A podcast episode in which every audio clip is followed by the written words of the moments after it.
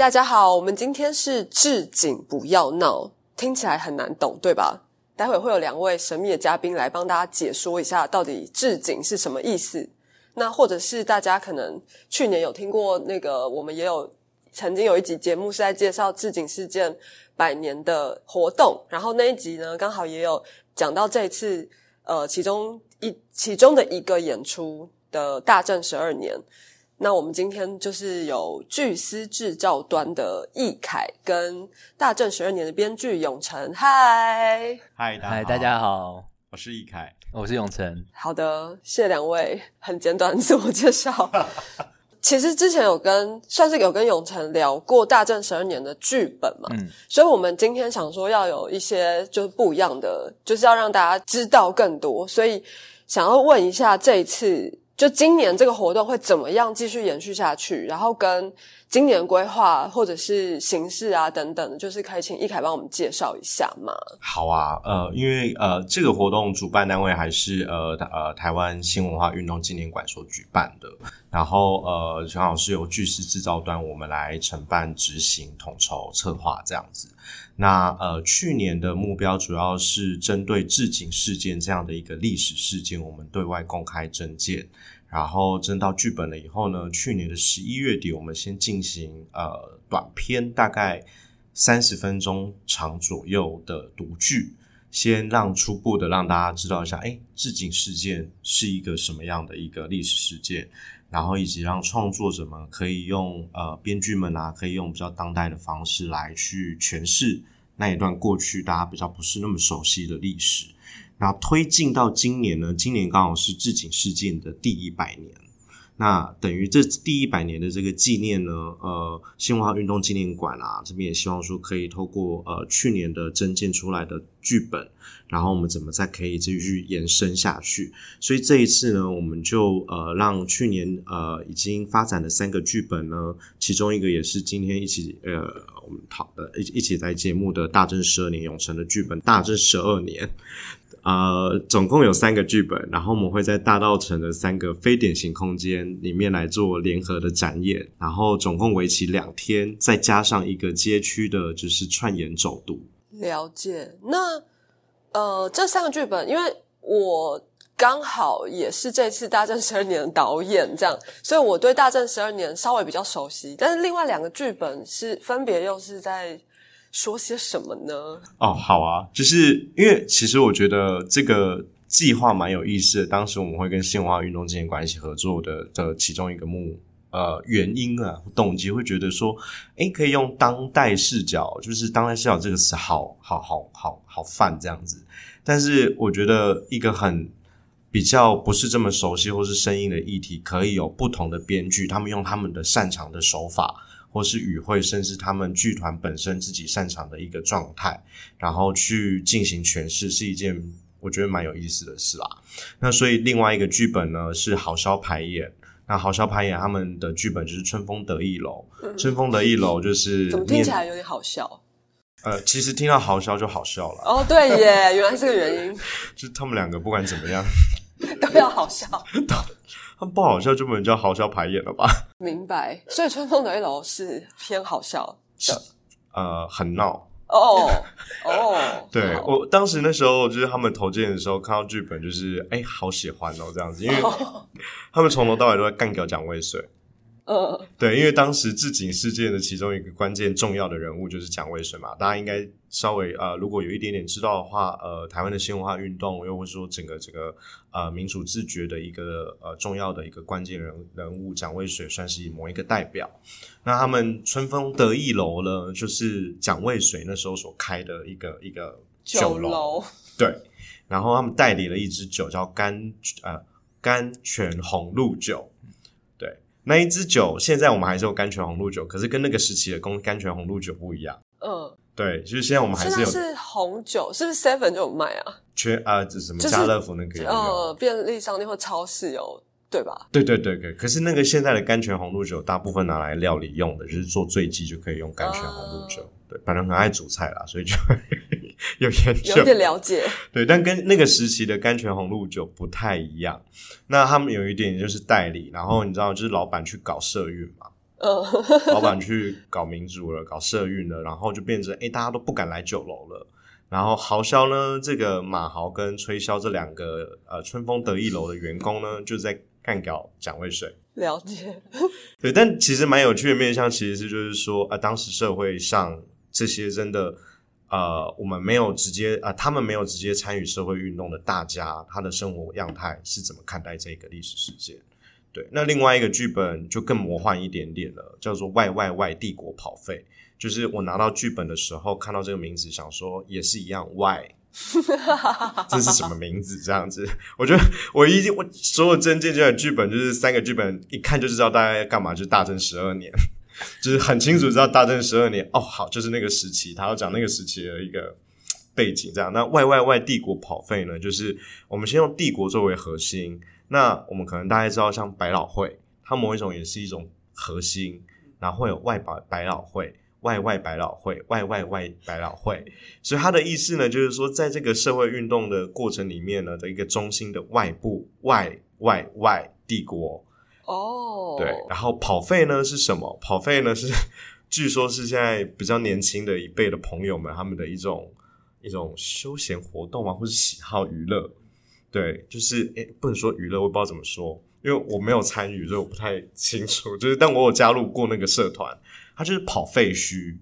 哦，对，然后跑去废墟，然后去挖掘一些过去的历史啊。那因为编剧蔡格尔他本人就是也有在进行跑废的活动，嗯嗯，然后跑废刚好有三个条件，一个是不透露、不触碰，然后跟不什么？天哪，我忘记了。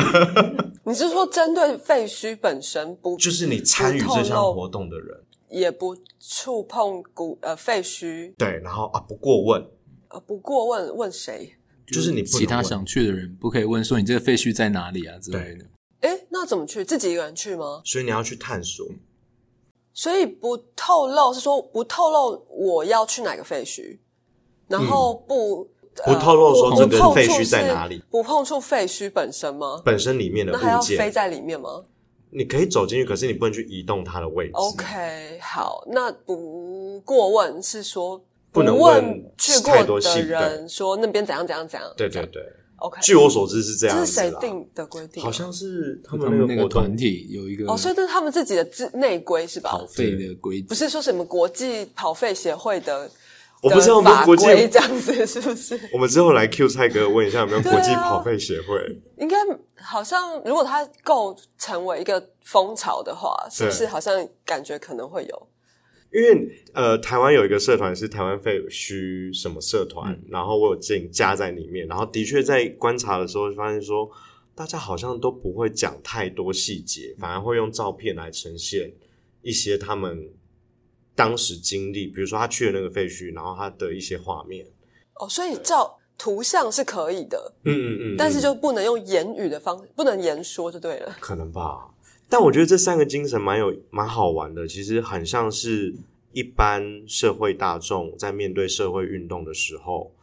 的一种态度，嗯，或是说在参与过程里面的某一种态度。那我觉得永池啊，不是永池，蔡哥，你没有写那个剧本。就是蔡格尔在写这个剧本的时候，他其实的设定就是呃，两个一对年轻的也不算情侣，就是可能正在暧昧中的一个呃一对小伙伴，然后进到一个废墟，刚好碰就是接触到跟看到了那个时候呃置景事件时期，就是一九二零三零年代的关键的几个呃物品，比如说草帽、烟斗等等的。然后他们透过这些物品呢，再去追溯回去过去的这个呃历史，然后这些物件呢，它其实本身的主人，他可能代表的某一些那个时候的一些角色地位，这样子，对，所以稍微魔幻一些。哦，嗯，那至于第三个这个讲的非常清晰的剧名的大正十二年，应该就不用我讲了吧？对啊，要不要还是帮我们没有听过上一集的？朋友介绍一下，大正十二年是那时候我针对这个征稿，我那时候是在研究自警事件，那我确实是第一时间就被自警事件这个历史给吸引住了。就我当时看到那个时候台湾人要抗议、要争取自治，然后的议会活动里面，然后第一审全部判被判无罪，然后法官。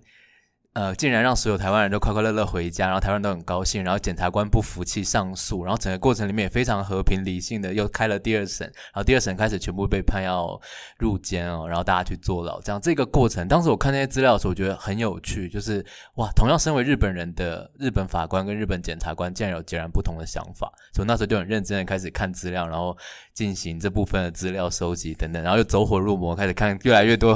好像不需要看的东西。对，那我把时间。不需要看东西是指什么？就是相关的，啊那时候的人在过什么生活啊？那时候艺妓都遭遇什么样的待遇啊？台湾最早的妇女权利运动证据之类的这些的东西，然后这也蛮需要看的吧？哎，当然当然，但是 仅就一个创作来讲的话，就会变得太太太泛太广泛。对，就是你想要刻画太多东西，但是也是因为十二年很重要，就是因为大正这个很很神奇的时期，就是。看《鬼灭之刃》的那个时期的风格，然后放在台湾，然后我们那时候台湾人可以追求所谓民主自由等等的这些东西的风气是跟其他时代都不一样的。然后就也也说跟所有悲剧故事一样，就那么巧在大正时期这个火焰就被熄灭了，然后之后就走向了一个不可避免的结束。这样，这整件事情就很吸引我去写这个故事。对，嗯，所以我就写了一个描述这一年。然后发生的一些事情的剧本，哎，但场景是不是在跟法庭还是什么有关？我的场景，因为这个主题叫治警嘛，所以我其实就是从警察、法官跟检察官三个人作为我创作的出发点的，所以我其实主要就是在描写被抓进去的人，然后在这个庭审的过程里面，在其中一个等候下一次开训之前的过程里面，呃。我们的主要的男主角出了一个意外事件，然后他关心他的人跟要审问他的人都陆陆续续去探望他，类似这样的一个过程。所以我现在的故事脚本是走一个在呃庭审前的发生的一些事情这样子。嗯，空间的话，其实还是有一些转换来转换去啦，对啦，也不是说就是。就是在在那个法法院大楼而已，这样。没有没有，我只我只是好奇而已。怎么变成反客为主，自己 来宾变得在问主持人好坏？哎，不会啊，就是我觉得这样很好，因为因为其实我也没有料到，就是我我是这个，因为去年其实跟永成有聊过这个剧本嘛，那那时候他还在读剧阶段，所以然后那时候我就问他说：“诶，那所以你一般来说会自己处理吗？还是说你会找？”导演来做独剧，那那时候他就说，他觉得他可以自己处理独剧这样子，对，所以我是真的没料到，就是演出他会需要一个导演。呃，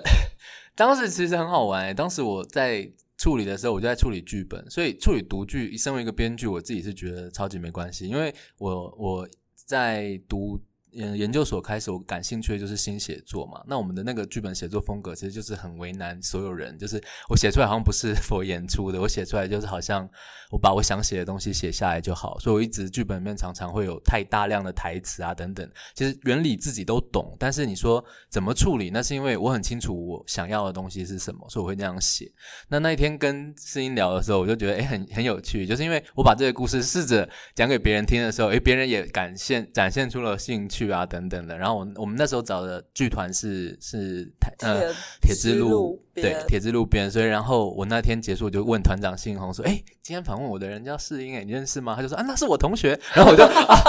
然后我就说：“哎，那这样的话，如果之后要演出，我们如果要找台导演，因为在台北演出的话，是不是我们从台北比较好找的人人选里面，我们就把世英列入一个推荐名单之中？然后之后确定要演出，然后之后的过程里面就强烈推荐，我就说找世英吧，找世英吧。哎，他好像愿意。演导这个剧本哦，因为我我其实讲实在话，我一直很害怕，就是我的创作方式或我写的剧本会给演员或者是甚至是观众造成过度的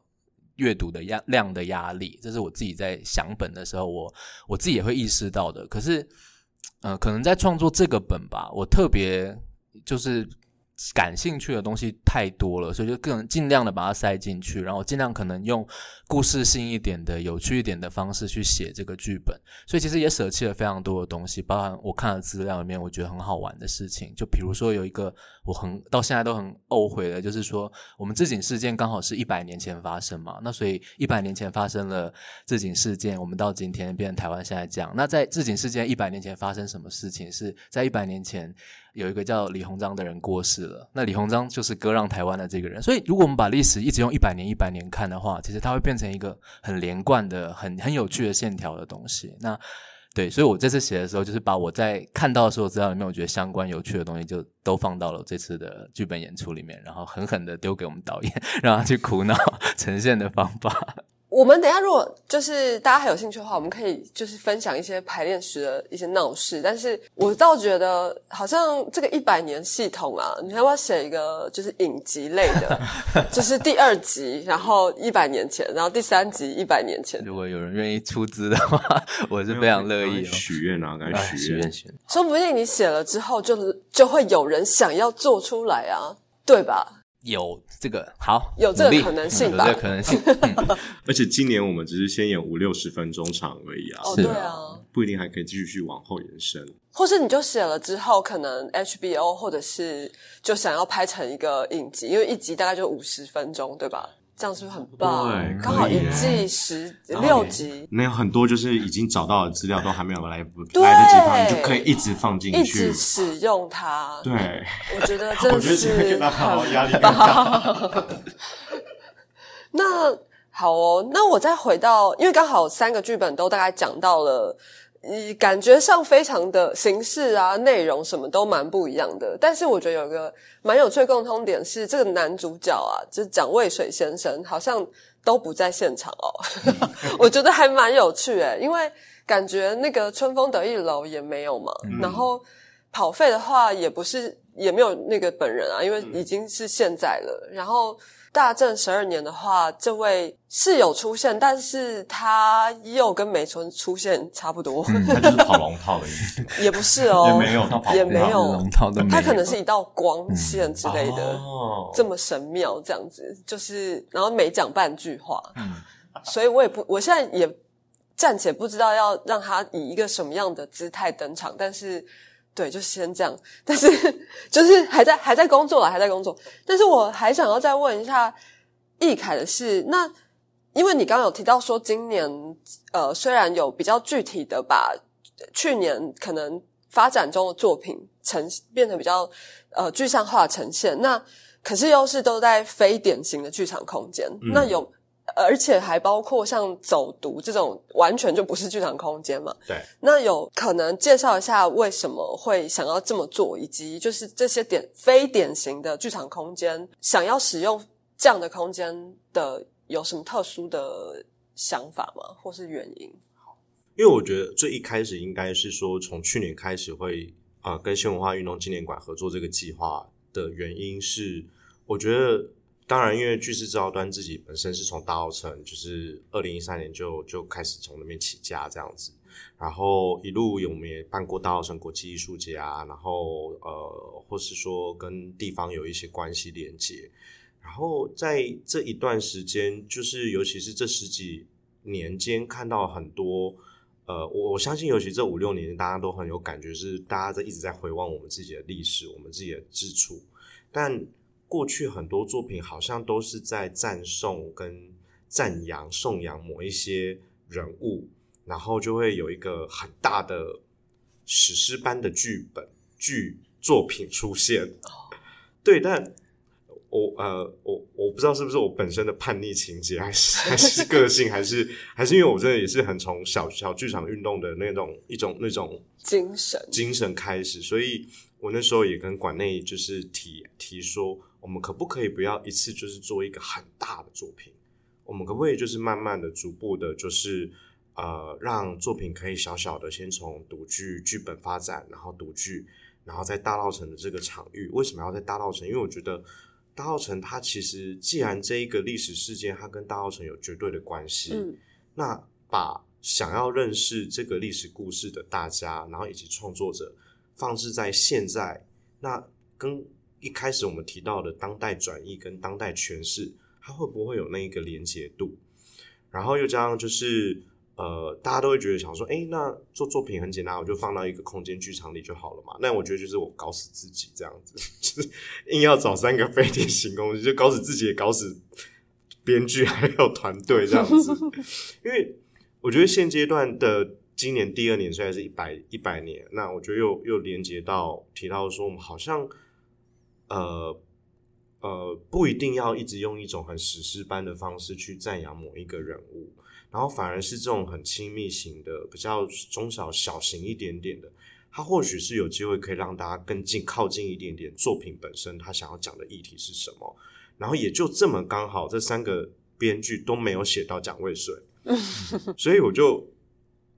某种程度更想要去中心化，OK，所以我就找到了三，就是呃，就是三个曾经有合作过，或者是说呃，不是我们既定印象中剧场一定可以展演的某一些空间。那像比如说呃，大正十二年虽然是在呃曲艺场，它就是传统戏曲，但我们要诠释的作品跟演绎的作品并不是传统戏曲。那纳多剧场它其实。很久有一阵子好几年没有开了，然后也是因为经过官方的协助，然后我们这边跟就是纳豆剧团董事长就是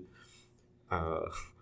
商情了讨论了很久，对，讨论了许久，然后就觉得好有机会再次重启这样子。嗯，然后另外一个作品呃在春风得意楼在呃新春新芳村茶行。他在茶行，但是要演一个酒楼里的故事，然后也是一个博物馆。对，当然原本有很多很有趣的选项，比如说黑美人大酒家。对，因为因为像我那时候在做大稻城国际艺术节的时候，我们曾经用过黑美人大酒家。然后因为我我可能我觉得自己在大稻城也十年的时间，就很有感慨，说哇，那个空间的变化好快。但是空间的变化其实跟我们整个时时时事跟情势，还有所谓的一个中心。核心它有好大的关系，那既然我们要做这个艺术节，我可不可以去突破这个？所以就就叛逆了一下，然后但是又想要说，哎，三个剧本这样子在三个空间呃不同时间演的时候啊，观众都来了，但是不来探索一下大道场好像有点可惜哦，所以才会今年又另外邀请了一一个一个团队，就是斜杠青年创作体，因为他们也很擅长就是这种比较走读串演性的一种一种一种呃演出形式。然后用比较轻松活泼的方式带着大家，可以呃从第一个作品移动到第二个作品到第三个作品的空间这样子。了解，那这样的话会是呃希望体力好，脚脚脚力快，脚程快，然后又不怕坐在一些奇奇怪怪的地方的观众吗？其实还好，因为三个场地它都可以有位置可以坐，嗯，而且每一个。也每一场的演出也就才六十个位置哦，对，但是走读可以报名。那报名其实我们是有跟斜杠青年创作体是有呃讨论过的，就是不需要脚程快，就是以一种半散步的形式，比如说每一个区间都有二三十分钟，嗯嗯，然后我们还有设置一个小时吃饭时间哦，很贴心。然后我们还有抓出美食地图，然后美食地图就是我个人的地图啦。你个人推荐？对我个人推荐的地图这样子，了解。所以它其实比较像是一整天你可以来的活动，因为可能大家想说来大澳城一整天就呃吃吃喝喝，然后走马看花。可是我觉得好像有不一样的方式可以去参与这个地方，然后认识大澳城这个区域，然后连接这个历史事件，对啊。然后呃，同时也是觉得哎，好像。一百年前啊，曾经这边大稻城被称作戏窟。那戏窟？对，你说独窟的窟吗？对，独窟的窟，然后是戏。讲独。然后一百年前，其实如果要要回应永成刚刚的一百年前，因为这一次我们整体今年度的计划顾问是徐亚香老师。哦。然后徐亚香老师他其实在那时候呃早期也没有也没有，就是七八年前跟老师开始认识的时候，老师很常听老师讲戏哭的故事，然后。我都会很惊讶，说大澳城以前有五十间剧戏院，哎，那岂不是百老汇了吗？对，台北的百老汇就是整个台湾的百老汇，就是而且听说是各种剧种，然后最新的都一定会选择在大道城先上演，这么有指标性。对，然后比如说那时候很知名的永乐座，然后因为呃我我现在经营的巨资招端其中经营的空间是剧场，刚好就是在永乐座已经拆掉的旁边，嗯嗯，对，然后比如说呃第一剧场等等的，那时候算是很 fancy，它一楼可能算是一个类似交易所，然后还有油气所那种，然后还有舞厅，然后你还可以吃饭，你可以等于就是一整天都耗在一个剧场空间，哇塞，然后它是一整栋的。哇，那你看我们现在哪一个剧院，嗯，嗯，我我们很少有这样的剧院有这样的功能，对啊，然后就觉得哇，一百年前好 fancy，所以也是把那个概念有一点想要把它移植到这一次的这个艺术节里面来。了解，好好好酷哦！就是感这样听下来，觉得其实虽然说看这个题目就是什么“致敬事件百年纪念创作艺术节”，感觉很严肃这样，但是其实听起来觉得整个活动非常的好玩呢，就是想要把它好看、好吃又好玩，就闹一下，还是比较闹。对对，不要闹，我们很认真在策划，好不好？很认真，我们要闹，有闹精神，对但是就是还是有很认真的这样设计了一下。对，因为这是从去年开始的活动嘛，那它其实也发应该也发展了一段蛮长的时间，就是可能从开始这个构想，然后征求创作者们来，比方说剧本的征件等等，然后好像这一次有一个比较特别是戏剧陪伴支持系统，嗯，是会提供什么营养素之类的吗？就每天塞维他命给他们。我觉得分前期跟后期的话，前期做独居的时候，支持系统真的很有用的是，因为思会帮我们介绍，比如像蒋朝跟老师，就蒋渭水老师的家人，然后帮我们介绍专业的研究那个时期的学者或者是专家，帮我们看剧本，所以我们有问题也可以问他们，然后讨论，包含呃。怎么称呼那时候的警察？警察跟警察之间，他们是台湾人的话，他们怎么叫他？等等这些问题，老老师们都愿意回答我。那时候最流行的会想要听什么歌啊？他们会怎么样？类似这样的事情，呃，师这边帮我们很大的忙。然后另外在创作陪伴上也有找到汪君燕老师跟吴月玲老师，那时候帮我们看剧本，然后会跟我们定期的做讨论这样子。然后这一次制作相对来讲，因为上次已经有一个前期的本作为基础了，所以其实我认为这次很棒的是师他们很尊重我们创作者，在于说有没有后续的需要的规划跟需求，然后也有延续我们创作陪伴的部分。然后像这次下半部的这个负责老师是岳林老师，那我觉得岳林老师给我们一个很很关键的的位置，是他可以告诉我说你的剧本。好了没？你觉得你现在这个东西可不可以走了？因为身为一个创作者，有时候是会很迷茫的。因为我们第一阶段创作只有三十分钟，我们写的时候就以一个三十分钟为完整故事去设计的话，你会突然发现说，哇，要再加三十分钟怎么办？这半三十分钟要加什么？那原本的结构怎么办？你这时候会很慌张，你就很需要有一个人告诉你说，OK，我觉得是通的哦，你这样讲是说得过去的。所以我自己在创作过程里面，我找到了一个新的角度角度，然后我放了一个女性的角色进去。这件事我自己很怀疑我自己的时候，我是跟岳林老师有进行讨论，然后最后他跟我说，哎、我觉得是 OK 的。然后他给了我一些建议，包含说我在引用台湾的小说或文本的时候，做一个对应式的方式，让这个故事看起来更有一点点完整度，这样子，类似这些角度上，对，所以我其实是很感谢，就是帮我们做创作陪伴，尤其是在想呈现历史事件的事情上，我是不知道其他两组了，因为我那时候看其他两组也很开心，然后 就笑得前仰后合，然后我想说，可恶，是不是只有我一个人在使用创作陪伴？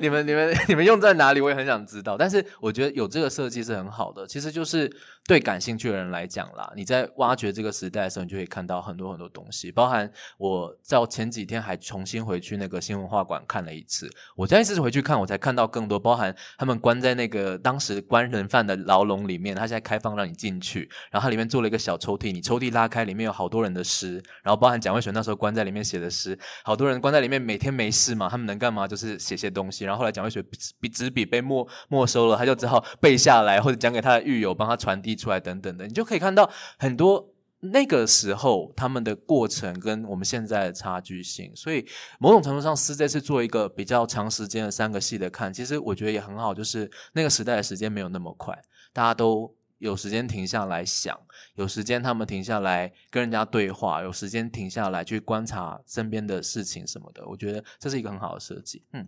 我以后决定要找你当代言人，这个计划的代言人。既然就是另外两组，就是刚提到的嘛，那另外两组有使用他们的戏剧陪伴吗？其实呃，戏剧陪伴都是岳林跟呃呃。哦，三组都是对，都是岳林跟哦俊彦在呃去年的时候，在二零二二年，那今年主要聚焦就还是岳林，因为呃主要是就像永成刚刚提到，去年已经有一个基底了，嗯那今年就是延伸。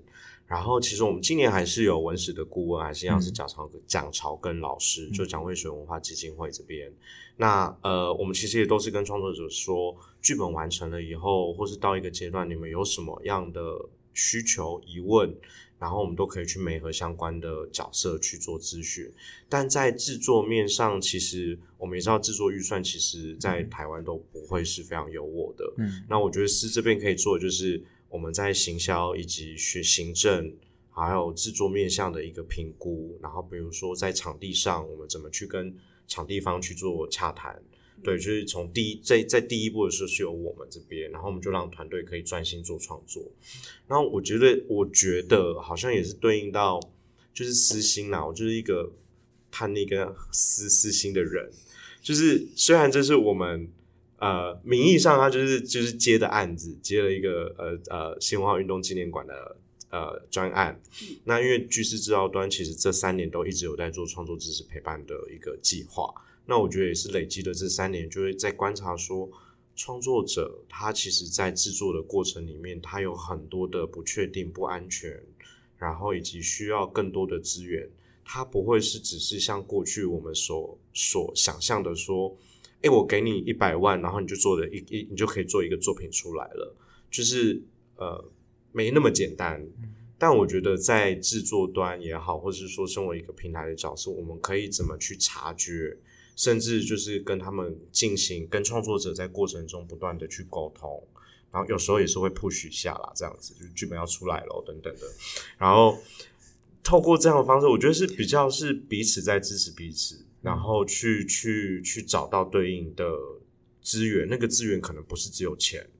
对，像我今啊、呃、我们。稍早也才在跟斜杠青年创呃斜杠青年他们在讨论说他们走读，那他们是这时候可能在呃演艺上可能会需要什么样的一个一个资源，那他可能会需要多一点的人力也好，又或者是说，诶他现在可能会需要有一个什么样的历史文件，那我们可能可以建议他说到哪边去找，或是没和相对应的人。嗯，了解。所以听起来这个戏剧陪伴支持系统。是不是会有点像呃，我们平常比较常听到的戏剧构作，就是可能以前会翻做戏剧顾问，但现在可能比较流行用构作这样的这样的角色呢？我自己觉得，无论是构作，或是顾问，又或者是说陪伴，其实对我来说，它都有一定程度的接近呃功能，就是在某一种呃站在第三只眼，嗯，然后从旁协助，但他不会去。过度的干涉跟影响作品的发发展，对，了解，对。那我我不太确定说这是不是每一个人需求，所以我其实有时候也会回到创作者去跟创作者提问说，你们会需要吗？对，那只是我们刚好这一次就把它引渡进来，就是 这一次我们策划的时候就跟大家说，哎，有这样的就是人哦，就是。有五月零三，我可以大量的使用它哦，这样子。我我想补充一个点是，我觉得类似这样的安排上啊，就是呃，因为刚好呃那个台中雾峰每一年吴三连基金会会办一个夏季学校，然后我知道这次师也是有跟他们谈，就是关于购票上的。其实这个活动很有意义，是因为他们是那个时候从林献堂时期开始就每一年办，是给台湾人想要加强台湾人的学习学养的，所以。等于说你要有知有知识储备，你才有可能去跟那当当时同样征招让台湾去开放读书的人去竞争，包含你的日文或者是其他语言或者是专业科那学科能力。然后到现在竟然还有人在办这件事情，就仿佛到现在我们竟然又突然关心起一百年前自警事件这件事。然后诗的角第呃角色是他们把这两件事连接起来，其实就这件事情上，我觉得就很有意义。就是我们去哪里找关心想知道这件事情的观众？我那时候有去。呃，我们第一次阶段读剧结束以后，他们有邀请我去分享一下，做一个讲座这样。然后那天的观众都是老先生、老太太，就你看他们就知道这些观众可能他们不会主动进剧院，可他们对这个戏感兴趣，嗯、就是他们听了以后就会，然后会举举手提问，包含问很多就是可能我也觉得很为难的问题，但是实际上就因为他们在乎，他们很关心说，诶，所以你觉得这个事情怎么样？那所以日本人怎么样？那所以两位谁是好人坏人？你觉得谁谁谁是好人坏人？我觉得。能替我们找到这样的观众是一件很了不起的事情，嗯就是我们要找到想看的人，然后关心的人来看我们的作品，这样子。这这个 credit 其实是纪念新文化运动纪念馆啦。嗯嗯，对我们，我们就是，嗯但我们在呃售票上跟票务上就有他们一起讨论说怎么去做联动。嗯，对啊，但确实我们也是在行销上一直在想说哪一些族群，甚至是开发新的族群去呃来面对这样子的作品。那一般来说，我们看剧场的观众朋友好像都比较偏年轻一些，所以这次有希望可以开发这个部分，就是平常会去看一般戏剧演出的观众来看吗？我觉得蛮有趣的，是因为去年读剧的时候，反而是戏剧观众很少，嗯我也这么觉得，因为我其实问身边就是剧场圈的朋友，大家都没听过。对于这个事件知道的不多，对。或是说有听过但不确定是什么事情这样子，嗯。对，所以我其实觉得蛮好的一件事情是，反而透过戏剧是好像可以去联动另外一个族群，比如说文史，然后又或者是对于研究这一块，或是说台湾相关的一些呃呃土地研究等等的对象，对，所以他的年龄层可能又在更广泛一点点。但是像好笑的，他们平常的观众应该就是还蛮年轻的，所以也许也会吸引到一些年轻族群来关心这个。议题，呃，透过他们追自己喜欢的剧团，然后去反而就接触到一个新的新的议题，这样子。，对，对他们来说就是一个新新的议题，就我觉得它是双向的，嗯，对啊。明白，好期待哦。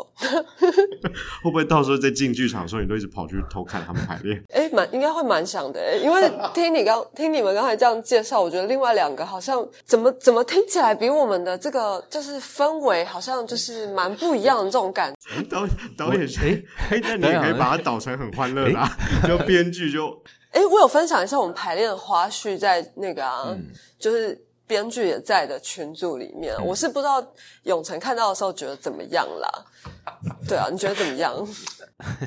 我我刚刚认真听了一下那个那个台语的部分，我觉得嗯嗯有努力，听得出来很有努力，然后嗯非常好。我我其实我自己是高雄人，然后我从小就是最容易被讲说你台湾人不要攻台语那一群人哦。可是啊我从小也就觉得有一个莫名其妙奇妙的想法，就是如果我们真的都是台湾人的话，为什么那么在意发音这件事？就是这个事情有差嘛？它就是一个我们共用的东西。所以我在长大的过程里面，慢慢认知到，就是我觉得我不知道这段是不是要删掉啊，就是诶如果要删掉就删掉。就我觉得，我觉得台湾国语才是台湾台语哦，就是我们大家就是在这种混种的地方讲出来的语言不标准，有点口音，但是我们努力了，我觉得这已经很好了。那呃，就像美语一样嘛，美语就是不是英文啊，那它还是是美语啊。那我们自己整天在讲一些分。分别的东西的时候，我觉得这样分别会比较有帮助。那也许重点不在于说是不是那么标准，而是我们今天为什么要试着做这件事。就像为什么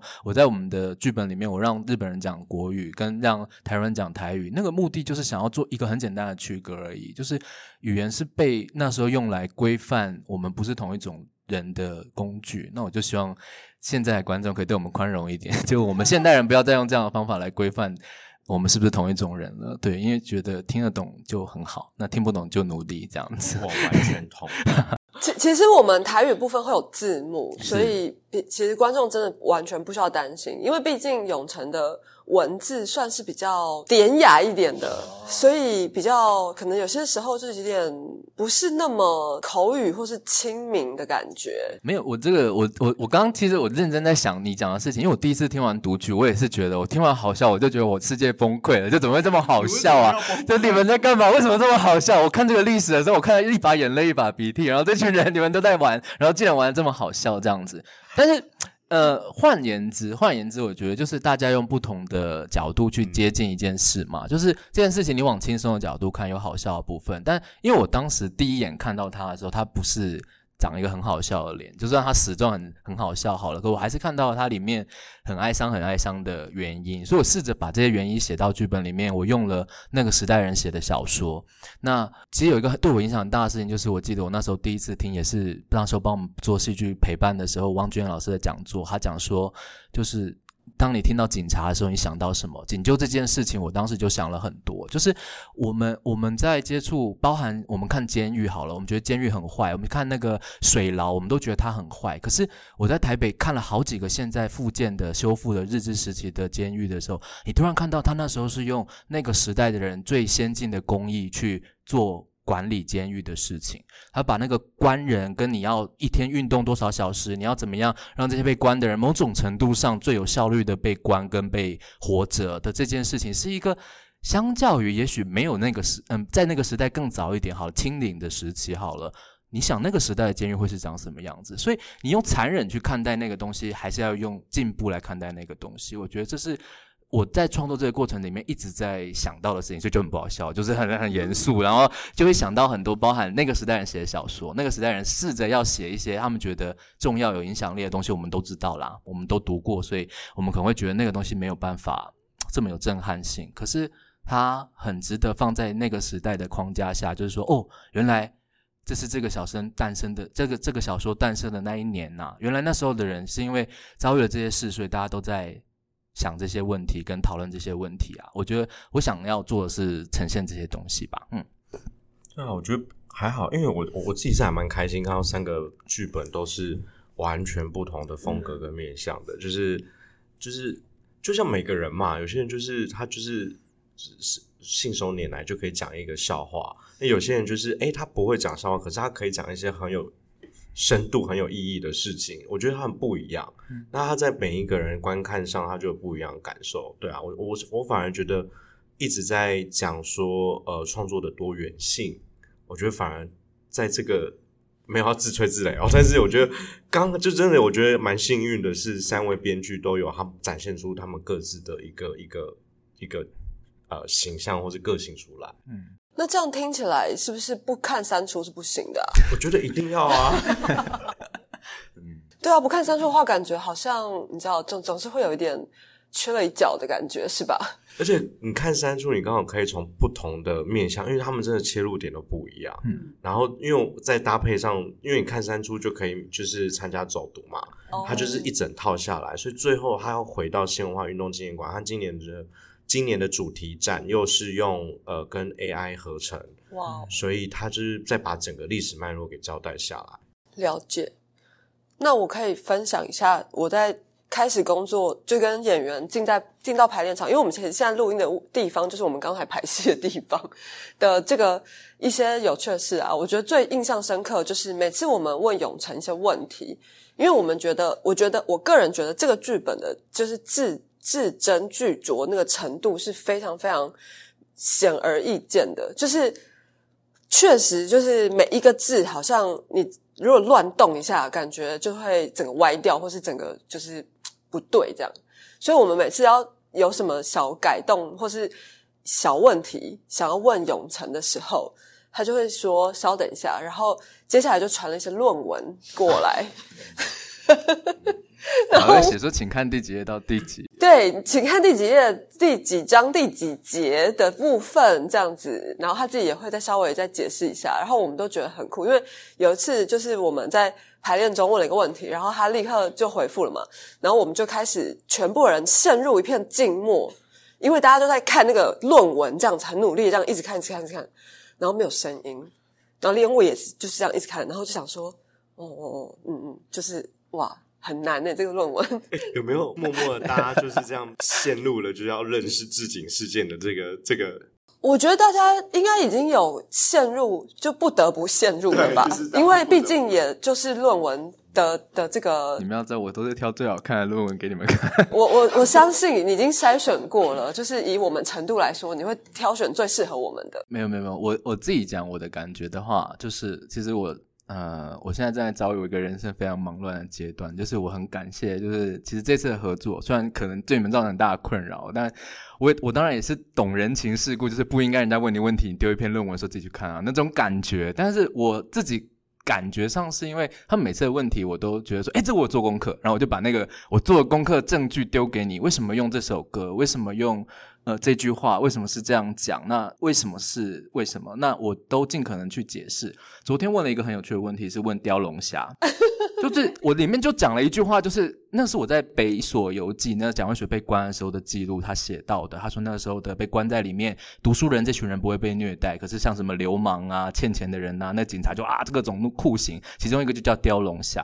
然后我当时我就很感兴趣，我就去研究了一下。然后他们问我，我就很高兴，因为我觉得一般人看这个剧本，对吧？你看到就是雕龙虾，就说哦雕龙虾嘛。然后我那时就就如同如获知音，我又回传了一首古诗给他们，我说那是当时另外一个被关的人记录下来的。所以雕龙虾就很像我们想象那个日本不是有那个对对对绳结的那种绑法，把人绑成一条，然后在上面可能打或者是割，不知道了。但是我我自己在觉得，我自己在觉得我在讲这个事情的时候，某种程度上是因为就是我很高兴，就是哎你们你们 care，你们也想知道吗？那如果我的观众也可以做到这件事情的话，我觉得就会更有趣了。就是这些我原本都不知道，我没有任何一件事是我我知道的，但我就是在过程里面我。原来知道了这些事情以后，我其实觉得对我非常有帮助。就我其实是真的很感谢我有机会参加这个制作。哎，如果有哪个人要诱惑你，很简单嘞，就只要把这些名词全部抓出来，然后就可以跟你展开无限每天很很很多的对话。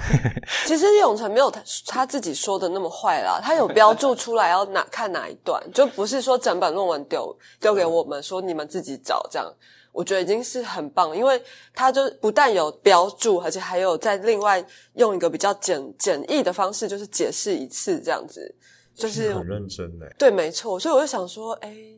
很厉害。因为有时候我们其实 Google 也是 Google 到一些资料，可是我们还是蛮想听剧作家本人怎么说的，因为毕竟是他决定选这个，而不是选那个嘛。酷刑那么多种，嗯，对啊之类的。有，我们其实今年年初在内部会议的时候，然后我们就在。讨论就是三个剧本现在发展的状态，然后岳林就说永成读了非常多东西，然后我就说天哪，怎么办？我是不是要开始来读了？而且我们都还去把那些那个剧里面的每一个角色原本就真实存在的全名啊、出生年月日、生辰八字什么，全部都找出来。真的假的？因为我们想要知道他们，我们想要更清楚知道他们原本长什么样子，这样子。那有分析他们星座或人类图？哎，还还没。先先先把资料收集好，这样。对他们第一次问到我回答不出来的事情是问说，哎，那所以成田是哪一个哪一个地方的口音呢？就说台语有分各个地方的腔调。我说成田，糟糕，我看了所有资料里面没有成田在哪里出生的资料，我都找不到。哎，我真的是很苦恼。后来只好很很很很羞耻的说，你们就先写是台北大稻城的口音吧。然后回去继续 K 书，还是找不到资料。所以如果大家谁知道资料，请告诉我。就我真的很想知道，真的很认真哎。可是这样听起来很好玩，很好玩。因为因为我们常常就是会找，就是找一些剧中人，然后就说：“天哪，这个人长得也太帅了吧！”这样之类的。因为这一次就是做主题展的呃团队是文化银行，然后因为他们就用 AI 技术就重现很多的照片，然后因为我们每两三个月会所有的就是统筹团筹筹筹备团队会。就是开一次会，然后他们就把那时候他们他们即将要放的展的一些照片，就是重现，然后让他动。然后我就说：“天啊，怎么每个人都那么帅啊？” 真的啊？为什么呢？就是随便 Google 一个警察还是什么检察官之类的，然后或者是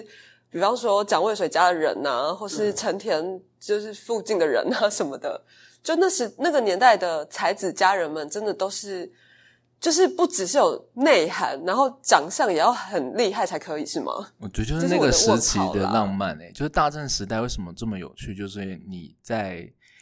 练习有气质这种东西，就每个人在乎这些事，对，所以又中西方的结合，就他们那个时代整个美学风格就不特别排斥日本来讲，不太不排斥外国，也不特别尊崇日本，但也不贬低传统的武士等等，所以就造成那种很诡异的。很氛围性很大开的一种美美式呃美学风格，所以很多时候被台湾人就是吸收过来这样子。你用一语道破了一个关键，就是就是那个练习气质这件事情。练习气质，对，因为我之前做陈澄波的议题的时候，我们就也有找陈澄波附近的一些朋友嘛的资料，然后就发现他的朋友都是帅哥，就觉得为什么呢？就是很不能理解之类的，所以我们剧场现在开始要一起来练习气质。哦，其实剧场型男美女就已经是很多了嘛，所以我觉得大家应该就是我们可以期待说，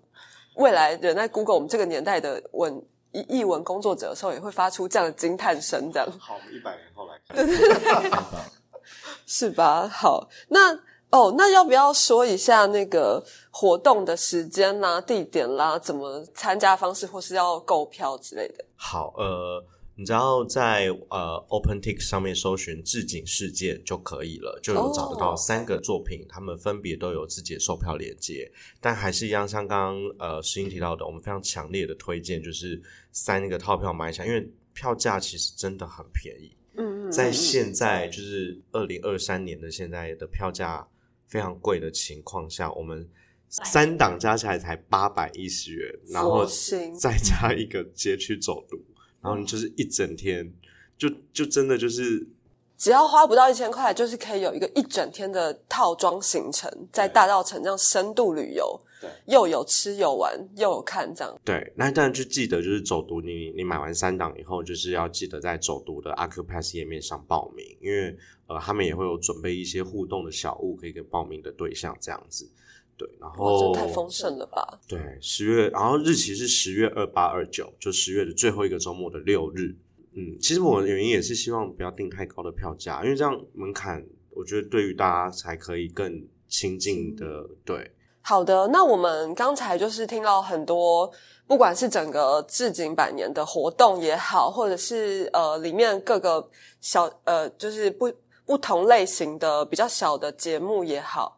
那如果说除了售票系统之外，那呃想要更进一步知道演出或是相关活动资讯的话，可不可以再帮我们补充一下，就是要去哪里啊？比方说粉丝专业或是什么的。呃，大家如果真因为整个十月份其实是新文化运动纪念馆的新文化运动月，所以它是有一个官网的，所以大家可以去呃新文化运动纪念馆里面找。那它除了我们的呃戏剧节以外呢，它也有比如说刚刚讲的主题展啊，甚至是还有其他一些周边的活动，有小型的音乐会，然后我们所有的资讯都会在里面这样子。那是脸书的粉丝专业吗？呃，它是一个官网，官网对哦，直接上官网。对啊，如果说真的就是对于呃新文化运动月或者说置景事件的这个艺术节，还是有不太理解，想要知道更多资讯，就可以搜寻新文化运动纪念馆，台湾新文化运动纪念馆。就哦好，就会有他们这个整个活动的官网。对对那巨狮制造端这边有粉丝专业吗？有巨石制造端有粉丝专业有 Instagram，然后也可以找得到我们就是相关的的讯息也都会在里面。但因为我们今年下半年是活动比较多，所以就要捞一下这样。哦，要翻一下那个对了解。那永城本身有什么地方可以找到你吗？如果需要一些论文资料的话，好像我没在玄有。奘大学教书，大家可以发 email 给我，愿意跟大家分享我参考的所有论文。太棒了！嗯所以就是写 email 到玄奘大学的教授的信箱。刘永成老师的信箱，好的获得各种的置景事对件研究资。料。就像我们在排练的时候得到许多宝贵的资料一样。好的，谢谢大家今天来跟我们聊置景事件，谢谢，谢谢